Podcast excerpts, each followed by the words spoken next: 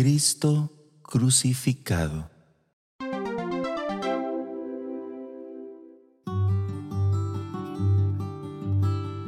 Evangelio según San Juan, capítulo 19, versículo 28 al 30. Después de esto, sabiendo Jesús que todo había llegado a su término, para que se cumpliera la escritura, dijo, Tengo sed. Había allí un jarro lleno de vinagre. Y sujetando una esponja empapada en vinagre a una caña de hisopo, se la acercaron a la boca. Jesús, cuando tomó el vinagre, dijo, Está cumplido. E inclinando la cabeza, entregó el Espíritu. Palabra del Señor. Gloria y honor a ti, Señor Jesús.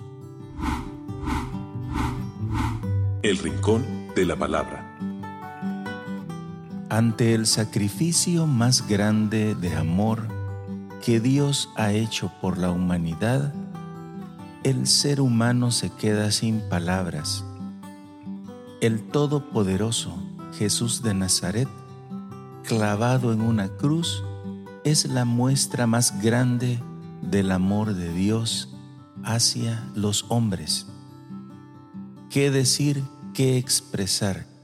Realmente nos quedamos mudos ante el hecho más trascendental en la historia de salvación para la humanidad. Por eso quiero compartir con ustedes dos poemas. El primero se llama Soneto a Cristo crucificado, de un autor anónimo.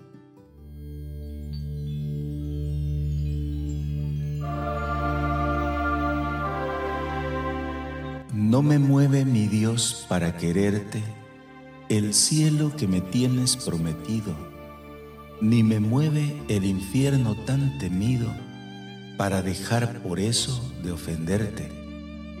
Tú me mueves, Señor, muéveme el verte clavado en una cruz y escarnecido. Muéveme ver tu cuerpo tan herido muévenme tus afrentas y tu muerte. Muéveme en fin tu amor, y en tal manera que aunque no hubiera cielo, yo te amara, y aunque no hubiera infierno, te temiera. No me tienes que dar porque te quiera, pues aunque lo que espero no esperara, lo mismo que te quiero te quisiera.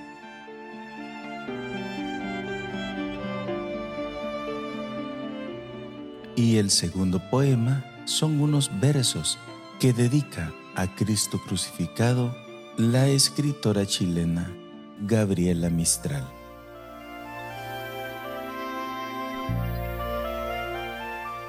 ¿De qué quiere usted la imagen?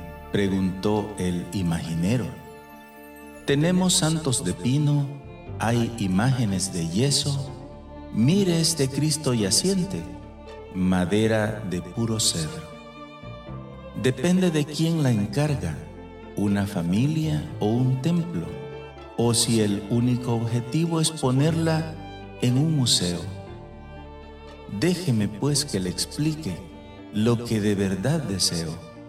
Yo necesito una imagen de Jesús el Galileo, que refleje su fracaso intentando un mundo nuevo que conmueva las conciencias y cambie los pensamientos. Yo no la quiero encerrada en iglesias y conventos, ni en una casa de familia para presidir sus rezos. No es para llevarla en andas, cargada por costaleros. Yo quiero una imagen viva de un Jesús hombre sufriendo, que ilumine a quien la mire el corazón y el cerebro, que den ganas de bajarlo de su cruz y del tormento.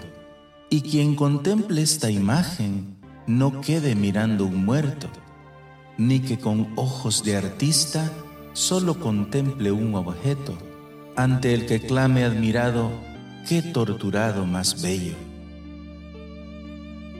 Perdóneme si le digo, responde el imaginero que aquí no hallará de seguro la imagen del Nazareno. Vaya a buscarla en las calles. entre las gentes sin techo, en hospicios y hospitales, donde haya gente muriendo, en los centros de acogida en que abandonan a viejos, en el pueblo marginado, entre los niños hambrientos, en mujeres maltratadas, en personas sin empleo. Pero la imagen de Cristo no la busque en los museos, no la busque en las estatuas, en los altares y templos, ni siga en las procesiones los pasos del Nazareno. No la busque de madera, de bronce, de piedra o de yeso. Mejor busque entre los pobres su imagen de carne y hueso. Paz y bien.